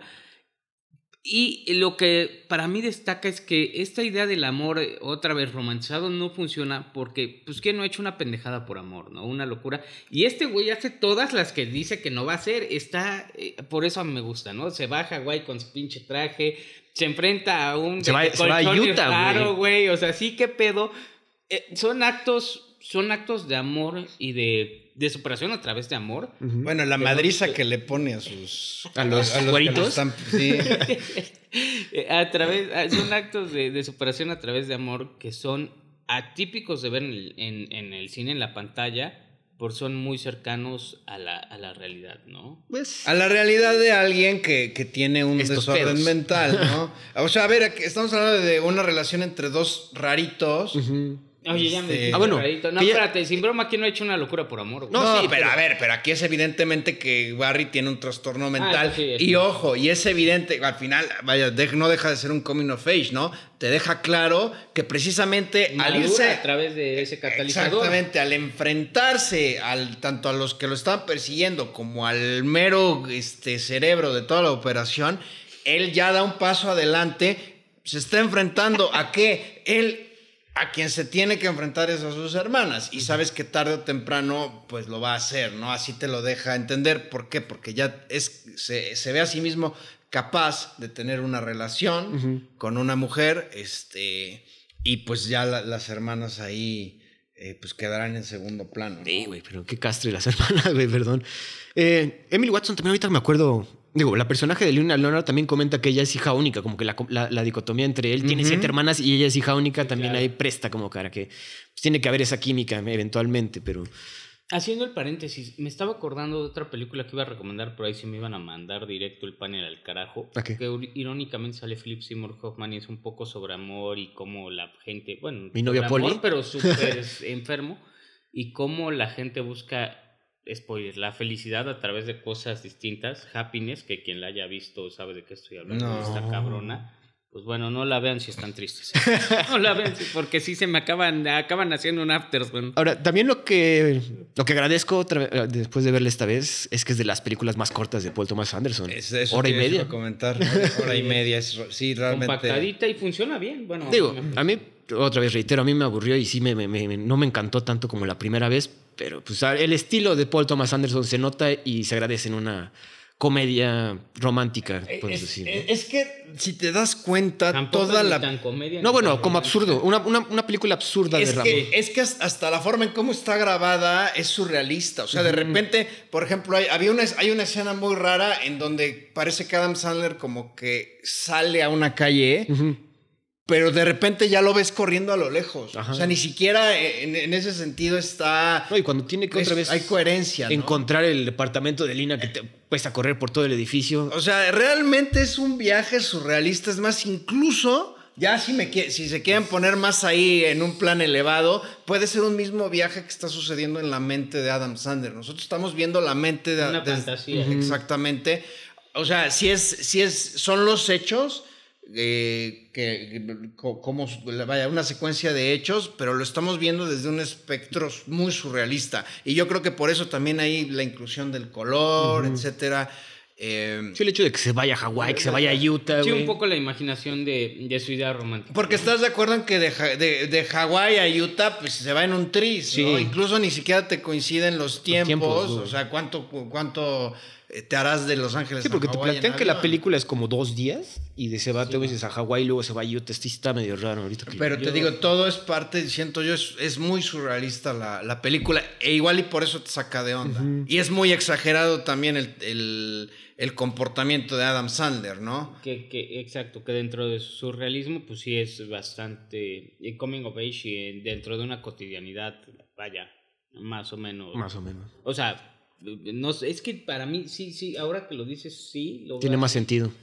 Pero, pero aún así sí se me hace, o sea, real, güey. O sea, Sí, o sea, basada en la realidad, pero como que esa, Pero- esa lectura que le acaba de dar JP también, Sí, también. se puede enmarcar esta película en eso, güey. muy delusoria, exacto, muy delusoria, pero tan delusoria que este güey está loco y es su idea del, del romance, ¿no? Digo, otra vez. Que también puedes, bueno, Paul Thomas Anderson, ahorita que hiciste esa lectura de que es en su cabeza, no tiene otra parecida, ¿o sí? No, No. Es no, son no. más grounded. Bueno, y esta sí es más. Sí. un poco, o sea, bueno, no, te iba a decir Magnolia, pero no. No, pero No, Magnolia es súper real. Más bien, yo creo, un poquito Inherent Vice. Ok. Pero que te puedo decir que, que esta e Inherent Vice son las que menos me gustan de él. Chan, Chan, chan. Sí, sí, sinceramente. En Rotten Tomatoes, críticos 79, audiencia 77 y Metacritic 78. Recuerdo que cuando salió esta película todo el mundo la, la aplaudió por la actuación de Adam Sandler y aventarse a hacer esta, este tipo de trabajos con Paul Thomas Anderson. Ahorita no sé qué tanto me convence. Roy, bueno, ¿calificaciones? Pues yo inicio, yo me voy con un 8, la verdad se me hace una gran actuación de este señor, ya lo dije es de mis favoritas, obviamente la por excelencia son Code James, pero se me hace de mis favoritas, un muy buen rango actoral, una muy buena temática, el diálogo cuando se enfrenta al, al Mattress Man, porque le dice Mattress Man, es para mí de los mejores diálogos del cine. Que por ejemplo, perdón, Roy, ahí no me quedó claro cómo es que llega a dar con el Mattress Man. O sea, No, sí, sí te lo explican. Te lo explican, Digo, yo no la volví a ver, lo, lo aclaro, pero creo que es por el cargo. Ah, porque le llega el cargo de la tienda de colchones. Ah, sí, es cierto. O sea, que en tu Ya. tarjeta va a aparecer el cargo. ya, ya, sí es cierto, tienes toda la razón. Sí, se me había... Cuando ves sí, su, cuando ves su Sí. estado. Que otra vez, su estado de cuenta luego, luego en tarjeta de crédito. Ajá. En ese entonces no te llegaba luego, luego, güey. Sí, exactamente. ni, si ni ahorita, güey. sí tarda un chingo, güey. Sí. Eh, yo voy con un 3 de 5, la verdad. Otra vez, me acuerdo que me gustaba mucho, ahorita no tanto, y creo que Paul Thomas Anderson tiene una mejor película de amor de la cual vamos, yo voy a recomendar. Y es más nueva y me- más interesante Mm. que esta, ¿no? Ah, claro. Sí, no, sí. Yo igual 3 de 5, sinceramente. Sí es buena la película. Tiene la ventaja de que es corta. Eh, repito, si quieren ver una historia de amor algo distinta, algo surrealista, la pueden ver. Eh, no es para cualquiera. Igual ya a muchos no les va a funcionar. Pero pues ahí está, se las recomiendo. Esa solamente la pueden este, Rentar. La pueden rentar. La última película de la que vamos a hablar es Eternal Sunshine of a Spotless Mind. Ah, no, de- espérame, no puedes decir el título sin hacerle reverencia, cabrón. Oh, sí, reverencia, Eh. güey. de 2004. ¿De qué va? Cuando su relación se vuelve amarga, una pareja se somete a un procedimiento médico para borrarse mutuamente sus recuerdos. El director es Michel Gondry, que lo ubicamos por Big Kind Rewind y The Science of Sleep. Presupuesto 20 melones, recaudación 74 millones. Big Kind Rewind, qué película. Era, Es muy buena. justamente me ganaste lo que te iba a El decir. comentario. A ver, aquí les traigo una anécdota de Big Kind Rewind. Ah, este, yo esta película la vi en un autobús y yo era el único, yo me, pero me doblaba de la risa. Pero ¿saben por qué creo que los demás, los demás se me quedan viendo como de que, güey, ¿Qué pedo ese güey? Sí, no, no, no, está muy, muy pendejo. Pero es que rehacen películas. Ujú. Le- las decían las, las Suited. Suited, Suited, las suecadas, porque decían que las hacían en Suecia. Entonces un día platicando con Roy, le dije, ay, esa película, y él la, la compró y me la regaló. Entonces ya dije, ay, a huevo, la voy a ver. Abro el, el Blu-ray y en el disco decía Suited.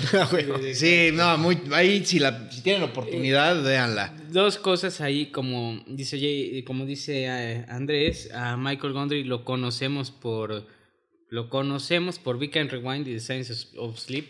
La verdad es que yo creo que no mucha gente vio Big and Rewind y se nota leguas porque es una es un Inception ahí de una película serie B haciendo película serie Sí. B eh, bastante cagada pero sí cuando cuando pasó eso tomé el Blu-ray solito. JP creo que te gusta a ti más que a mí es es tuya Bueno, Buena Michel, Gondry también ha hecho un chingo de videos para Bjork, para Nine Inch sí Nails. 100% y fue y fue el brinco de este a creo que Eternal Sunshine, Eternal ¿no? Sunshine. En el reparto tenemos a Jim Carrey como Joel Barish, obviamente lo ubicamos por Ace Ventura y ahorita va a salir en Sonic 3 otra vez. Kate Winslet como Clementine Kruczynski, obviamente de Titanic y de Little Children.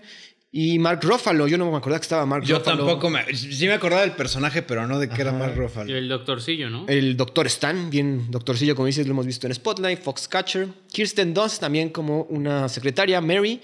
La ubicamos obviamente en Entrevista con el Vampiro y de María Antonieta. ¿no? The Power of the Dog, nominada al Oscar. Spider-Man Elijah Good como Patrick, obviamente de Lord of the Rings y Sin City, y al señor Tom Wilkinson como el Dr. Milsviak, como lo hemos visto en The Full Monty y también creo que fue nominado por Michael Clayton. Eh, aquí me pasó lo contrario a lo que pasó con Do- Punch Drunk Love.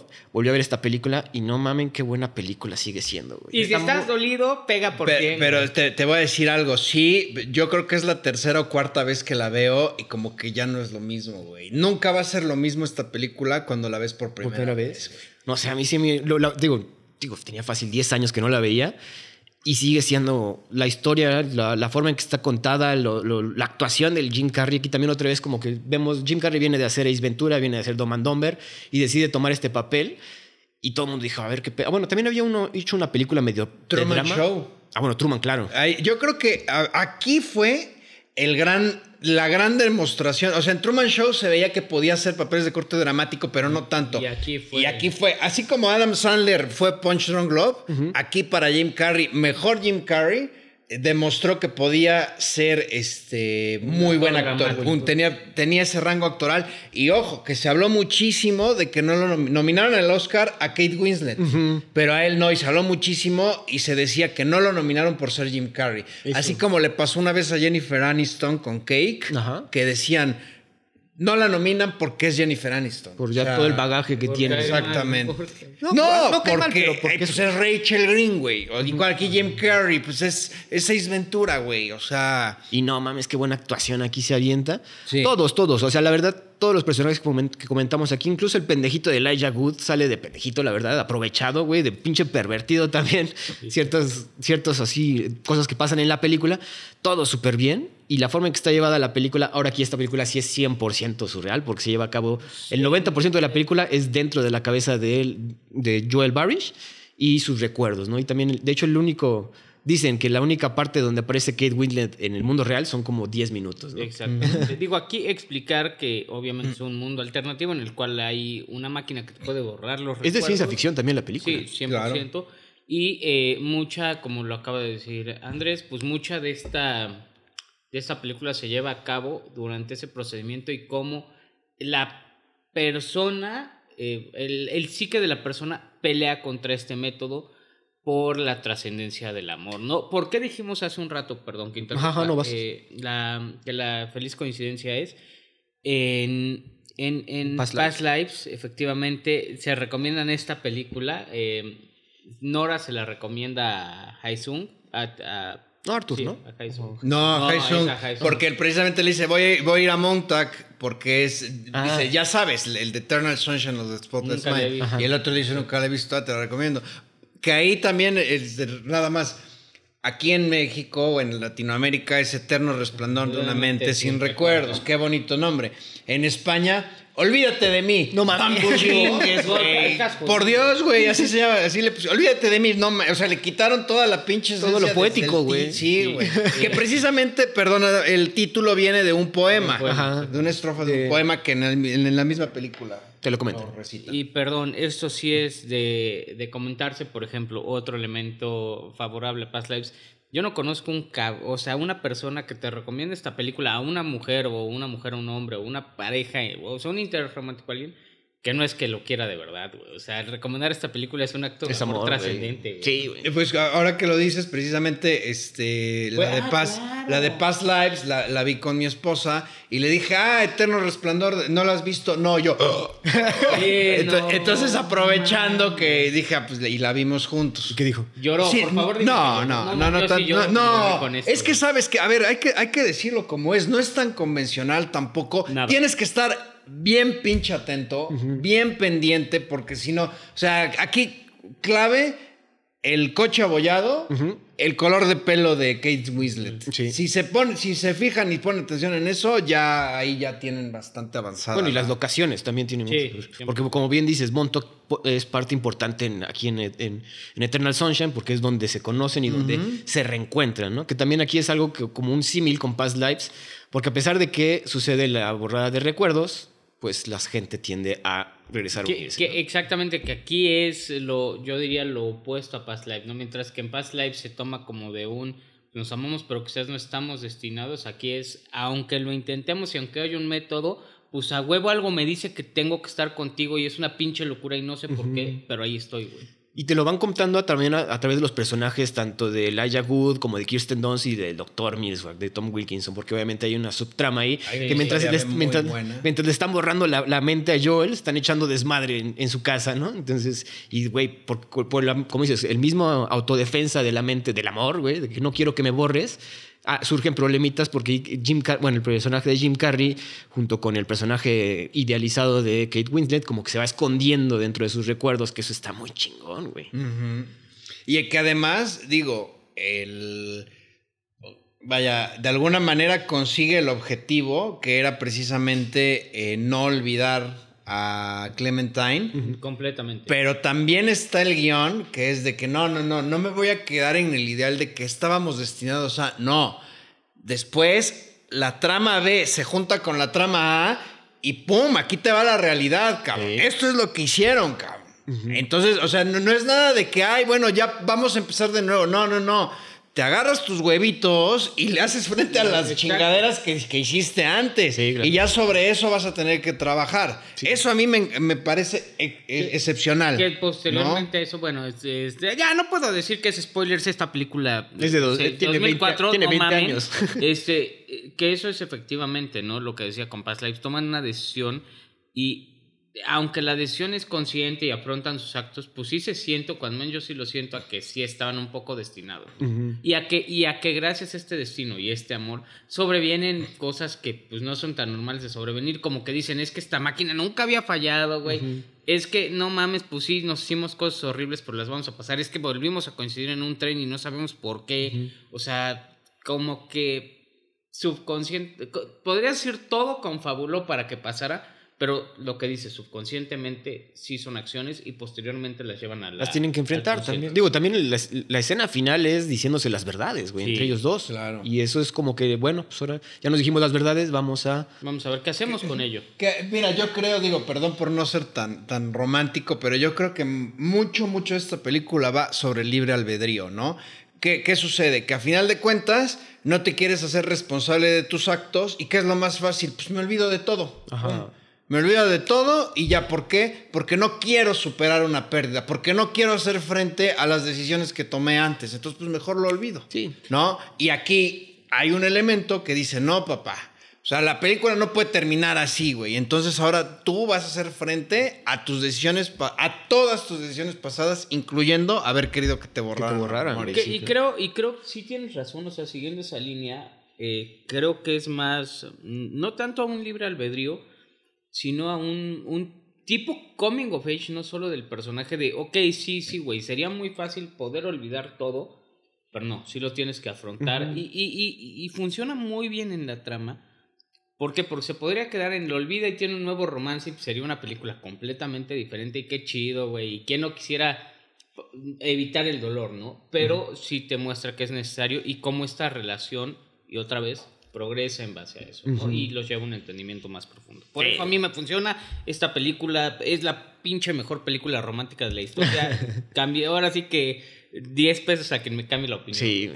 Eh, dato cinéfilo mamalón, es la única ocasión en que gana el Oscar a Mejor Guión, el señor Charlie Kaufman, sin haber sido nominada a Mejor Película. güey. Mm. Eso es como que dato... Bueno, se ve que hubo como, ahorita que comento lo de Jim Carrey, sí hubo como un Una empuje, controversia. una controversia, Ahora- no controversia, sino como empuje a- a- contra esta película, ¿no? Ojo, ahí todavía eran cinco nominadas. Ah, ok. No, no 20 como... o sea, eran, no, son 10, o sea, máximo 10 pueden ser menos ahorita. Ahí eran 5. Pero, pues, Ahora le- les tengo una noticia. Este, este es, yo creo que de, de los guiones más sencillos de Charlie Kaufman. Ajá. Porque tiene, fíjense, tiene El ladrón de orquídeas. Adaptation, El ladrón de orquídeas. Tiene Anomaliza, que es esta película animada, muy parecida a otra que es de él, que es Bing John Malkovich. Que es la Bing John Malkovich, Loco. es la de John Cusack, loco, sí, que, claro, que- se mete a un portal de y se mete a la casa de John Malkovich. Y tiene este I'm Thinking About Ending Things, que es de Netflix.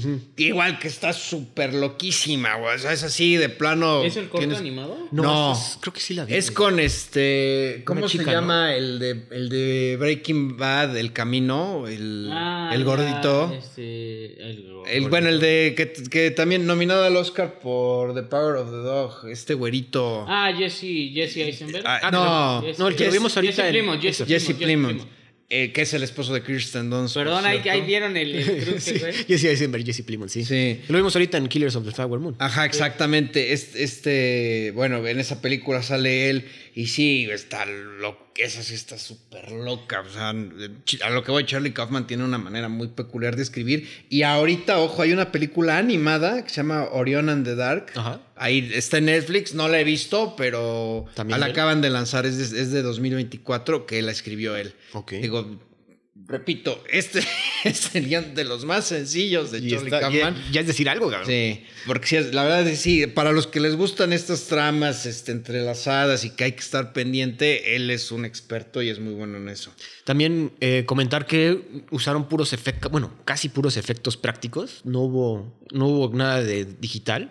Casi para las escenas donde el Jim Carrey está todo chaparrito, pura eh, manejo de perspectivas para que se viera chiquito, cosas así. Cuando se deshace la casa también como que fueron haciéndola para que se deshiciera, llenándola de tierra, de, tierra, de arena para que se viera así más cabrón. Entonces también eh, es el estilo que le gusta a Michelle Gondry de estar trabajando sin efectos, ¿no? Y precisamente digo, dejando un poquito de lado la historia de amor, eh, pues esta forma de introspección y de recordar incluso pues cuestiones de las cuales tú, lo que tienes más escondido en tu mente, ¿no? Eh, recuerdos de temor, recuerdos vergonzosos Sí. y, que, y que entonces ahí te habla pues sí, como bien lo dijo Roy, de un coming of age del personaje de Joel que, se que tiene que escudriñar en toda su mente con tal de que pues no le borren los recuerdos de Clementine, Clementine. Exactamente. Y, y de hecho, esta parte, esto que, que mencionas, este coming of age, pues tampoco es que estemos descubriendo hilo negro. Hay una parte en la que el güey eh, regresa a su yo Infancia. infantil, ¿no? Y esa parte también está. Pues son sus recuerdos más, más, fuertes, más ocultos, sí. Está- está increíble. Y también que te van dejando eh, ver la personalidad de, de Joel, ¿no? Porque es introvertido, pues esta relación difícil con su mamá, este, estas cuestiones de- con, con- con los niños, que hay una escena muy chistosa en donde se quiere enfrentar al bully y él se ve de adulto y el bully con una mano lo somete. somete, güey. y, y- y aquí comentarlo también que Kate Winslet muy bien en el personaje. Clementine también. Bueno, Kate Winslet es muy buena actriz y este...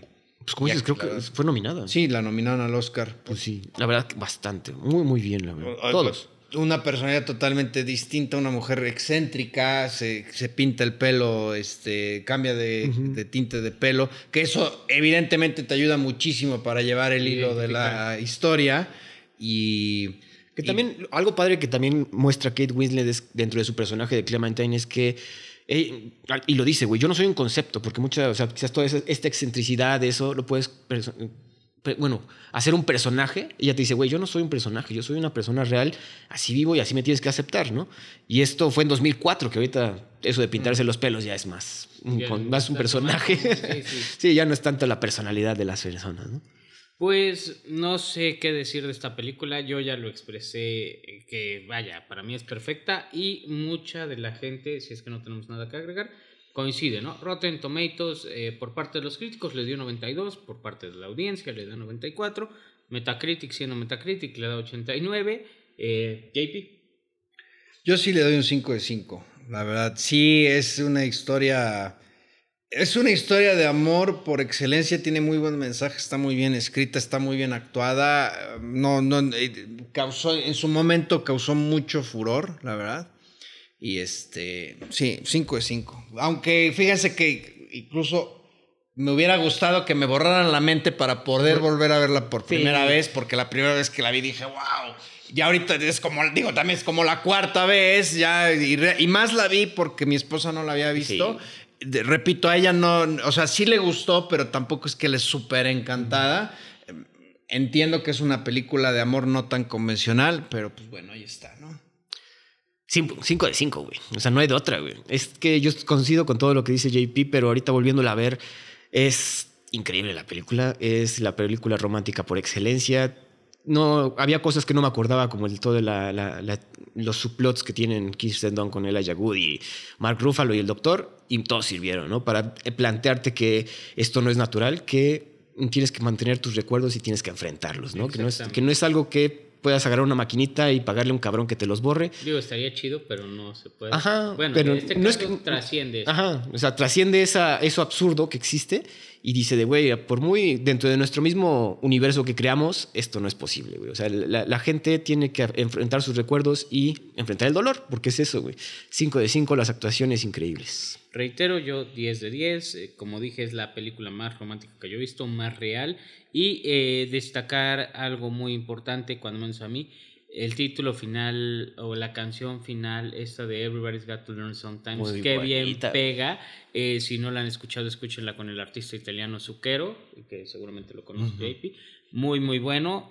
Y pues, bueno, eso con eh, este, Eternal. Eternal Sunshine of the Spotless Véanla. Mind. Es No es- todo. bueno, no está en ningún lado, lamentablemente. No, sí, cómo no. ¿Dónde? Yo la vi en, este, en HBO. Ah, cabrón. Está Sí. en, en HBO por confirmar. Ok. No, pero sí, seguro, porque la acabo de ver en. No, sí. Sí.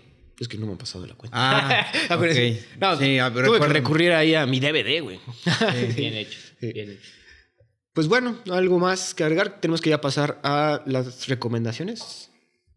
Eh, pues bueno, JP, si quieres pasar con tu recomendación. Bueno, pues yo voy a recomendar una cinta que ha dividido, eh, pues ya durante muchos años a la gente. ¿Ustedes son Team Sommer o son Team.? Ya hasta se me olvidó. Ya tengo el nombre güey. del Gordon. Eh, Joseph Gordon Lewitt. No, creo del personaje, pero. Híjole, no sé. Creo güey. que- Yo sí, yo sí saideo más con el chavillo, güey. Es que también. eh, Pero sí, eh, eh, eh, perdón, ¿de qué película estás hablando? Es, pues, 500 Days of Summer. eh, 500 días de verano mal traducida. 500 días con ella, no le pusieron. 500 días Sí. con ella le pusieron, güey. Es que, digo, es una película que cuando salió a todos nos gustó, incluyendo a todos los que ahorita están en contra de. Pero ahorita habría que volverla a ver con otra óptica. Es Tom. Team Tom. Summer y- o Team, Team Tom. Tom. En ese entonces te, te sentías más, pues más, em- empatizabas más con el pobre Tom, pobre cabrón. Lo hicieron sufrir, ya después como que... Que los dos también, o sea, digo, yo no tiene mucho que la vi, te hablo de no muchos años, pero sí están medio puñetas los dos, ¿no? O sea, bastante inmaduros.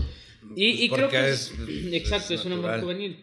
Y, y creo que es, Es un el amor juvenil. Y creo que es un poco. Andas muy cantor hoy, cabrón.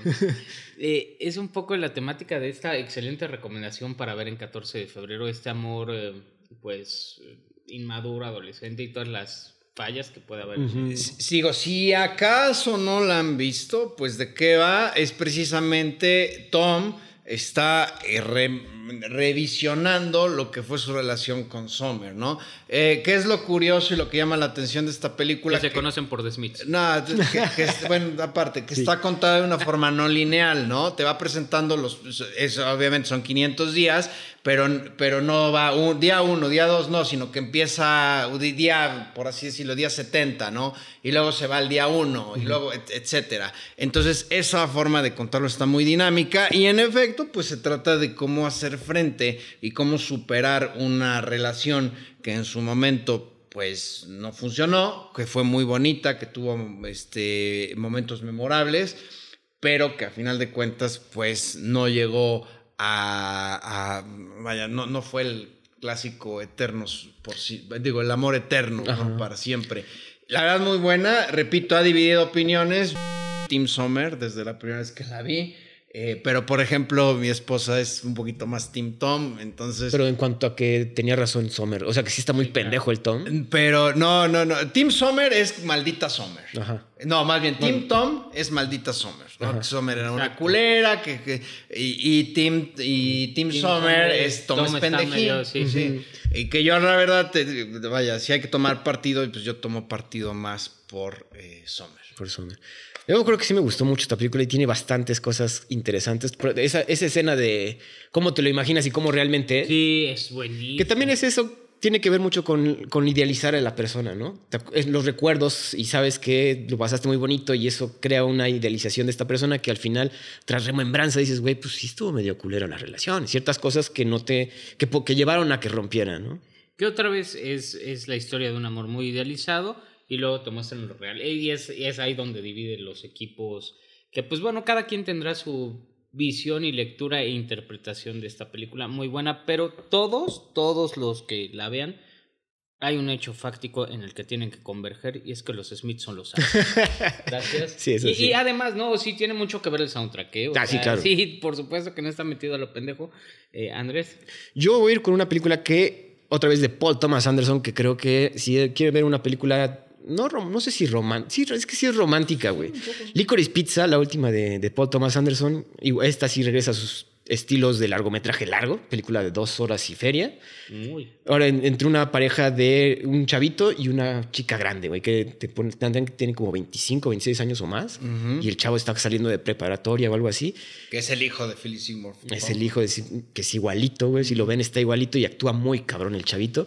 Y es una historia en los 70s. Entonces, todo lo que va alrededor de esta relación es increíble, ¿no? Y esa historia de cómo este chavito también es súper emprendedor, quiere lograr todo. Esto es la trae a la chica, güey. Un, un coming of age otra vez donde el catalizador es el amor. el catalización de amor, pero todas esas vertientes y escenas que te da, que son 100% Paul Thomas Muchas, Anderson, están increíbles. stories, sí. Muy, güey. Que además esta película, el interés romántico y varias de, o bueno, las, este trío de hermanas que salen son las hermanas Haim, que son un grupo de música muy, muy bueno. Eh, ahí también hay otra recomendación para que se la lleven a casa. Y pues una película que revisamos en su momento, me parece en el podcast ya. No, bueno, ¿la comentamos? Es- No. eh, sí la hemos comentado, no sé si como tal la, la revisamos. eh. No, creo, creo que, que no. no. Pero No. sí la hemos, la hemos comentado en alguna ocasión. Siendo, siendo honestos, a mí es una de las películas que sí me gustan obviamente el director, pero no se me hace hiper trascendente. Tiene, eso sí, un elenco de estrellas bastante. Bradley Cooper saliendo como el excéntrico. Y Sean Penn. También sale Sean Penn. Sí, en Bastante. plan ¿Sale Tom cameo Cruise, extraordinario. No, güey. Mm, ¿Quién es el que sale de mamadón? Sean Penn, güey. Sean Penn y Bradley Cooper, güey. Sí, sí, Bradley, Bradley. Eh, La vez pasada hiciste el mismo pinche error. Y hablando del mismo pinche errores, en el episodio pasado volviste a decir que Lost in Translation es de Woody Allen, güey. cierto. Es que no, Es lo dijiste en el episodio pasado. Ah, bueno. y es Sí, Sofía Coppola. Ah, mira, pues, Bueno, Hablando de películas de amor contenido. Oigan, qué buena, ¿eh? Oigan, también chisme ahorita que dijiste Tom Cruise, que quizás va a entrar dentro de la película de Quentin Tarantino en la de The Movie Critic. Ah, sí. Están viendo en pláticas de que aparezca ahí. Pues no estaría mal, güey. Y- Pero regresando a Licorice Pizza, véanla. Creo que está todavía en Netflix Sí, o en HBO. película que vale la Eh, pena. Está seguro en streaming, creo que en HBO. Quizás háganle como JP, y, eh, bueno, vean la... Tú sí, ah, pues la vimos en el cine, ¿no? ¿Quién fue quien, quién dijo que la vio por partes? ¿Alguien lo dijo? No, la? Yo la vi en el cine. No, yo sí me la aventé todo. Bueno, no, sí hubo alguien que me había dicho quizás veanla por partes, está bastante más digerible. Y yo les vengo a recomendar una historia de amor que obviamente tiene que ver con la música, es Walk the Line. Eh, si no me equivoco, esta, por esta nominaron a, Ah, a Joaquin Phoenix y ganó se lo ganó Reese Witherspoon, ¿verdad? Esta la pueden ver ¿El creo que en? Star Plus. La pueden ver, es la historia de Johnny Cash y John Carter. Pues que no sepa quién es Johnny Cash, métase a pinche Wikipedia, no les voy a hacer la tarea. Pero es un músico muy importante, un cantante muy importante. Y John Carter, una cantante también destacada. Y su historia de amor, un poco no tan convencional, con muchas dificultades.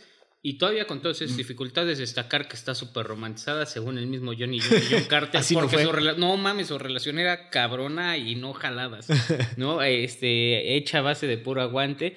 Pero esa película está bonita, muy buena las actuaciones de Joaquin Phoenix, aquí es donde creo que destacó. un Empezó a destacar, más. sí, ¿no? Eh, Reese Witherspoon, increíble actuación, un soundtrack excelente. Te enseña un poquito del mundo de la música, de Sound Records, de quiénes eran de Johnny Cash, el cuarteto del millón. Pues nada más, ¿no? Seguro le va a gustar a tu familia, a tu novia, a ti si la ven. Muy recomendable. 100%. Eh, sin nada más que agregar, JP. No, nada más.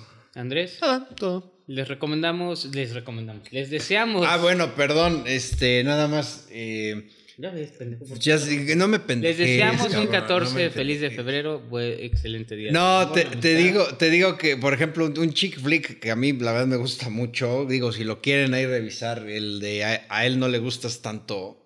Ah, no la She's visto. not that into you. Ajá.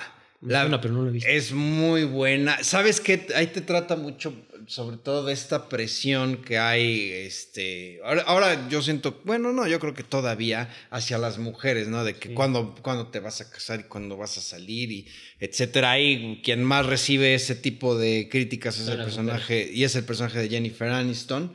Eh, pues es el clásico de que Jennifer Aniston, Jennifer Connelly, Drew Barrymore, Scarlett Ah, Johansson, madre. Bradley Cooper, Ben Affleck. Sí, fue Este, sí, es, es muy buena, es muy buena, sinceramente, a mí me gusta mucho. Este, me gusta mucho la- esta escena, esta última escena con, aparte con la música de King eh, de fondo. Entonces digo, si quieren... Creo que- Ajá. Entonces digo, si quieren ver algo ahí también, ya en plan romántico, romántico, Más pues ahí está, ¿no? Exacto. También, bueno, no sé si la considerarías chick flick, pero también destacable Silver Lining Playbook. Ajá, pero esa como Sí, que menos menos... convencional. Sí, o sea, convencional esa de... Yo, yo siento, la de él no le gustas tanto. 100%. O Love Actually, por ejemplo, Uf, está muy buena. Pero es más navideño romántico, ¿no? Sí, pero es muy Y, bueno, y tú, Roy, Call Me By Your Name, ¿no? Habías dicho ¿Qué te que, pasa, que- que hablando de duraznos... Nos van a cancelar, cabrón. No, a ver, la neta, a mí se me dio hueva la película, ya que lo toca, ya que tocas el tema. El señor Con Luca. no la he visto. Luca Guadagnino y... Me- el- romántica de Luca Guadagnino en un sentido más extraño, creo que sí es la de Hasta los huesos. Ah, pero eso no lo he visto. Con Timothy Chalamet, ¿no? La- ajá. y- You're y- in for a treat. Y, también en Call Me By Your Name sale Timothy Ah, Chalamet. y- Y, Armie Hammer. Ah, así es. El carníbal. Ah, mira, tienen una temática recurrente para ándale, otro podcast. ándale. Este, Y, y, bueno, digo, a ver, eh, eh, tú, esas- tú serías es- bueno para salir en una película de Luca Guadagnino, porque también eres caníbal, te la comes toda. Espérate, que Call Me By Your Name pues, es una película de gays, ¿no? Digo, de romance gay, pues también romance contenido. Sí. A ver, si, pues, si no les encanta el tema, pues no la vean, pero pues sí, hombre, si quieren, pues si Bueno, están ¿está buena? interesados. Eh, es que... Está complicada, No, no, o sea... no es dinámica. Sí, sí, sí, sí, no... Creo, creo que ya sin cotorreo que está mejor Brokeback Mountain, ¿no? Bastante, bastante, porque se ve más En cuanto a esas temáticas. Lo que es que también hay muchísima contención, hablando de amor y contenido, muchísima. Y pues por ahí te plantean un tema incluso hasta familiar Ujú. Que pues, te terminas dando cuenta de, de muchas cosas que le pasan al personaje de Timothy Chalamet. Y un final pues no tan, no, no, no, no, no tan alegre, ¿no? Ah, bueno. Pero bueno. Empezó otra vez deseándoles un, un feliz 14 de febrero, feliz día del amor. Y acuérdense que si no tienen amor, tienen mano. Digo, tienen amistad. Este, entonces. Oh, sí. tienen que este, la hotline, aguas no nos vayan a extorsionar también. el de los colchones. De repente, eh, se- señoras, si de repente ven facturas en, en el estado de cuenta a nombre de Dormimundo, tengan cuidado. Qué pedo.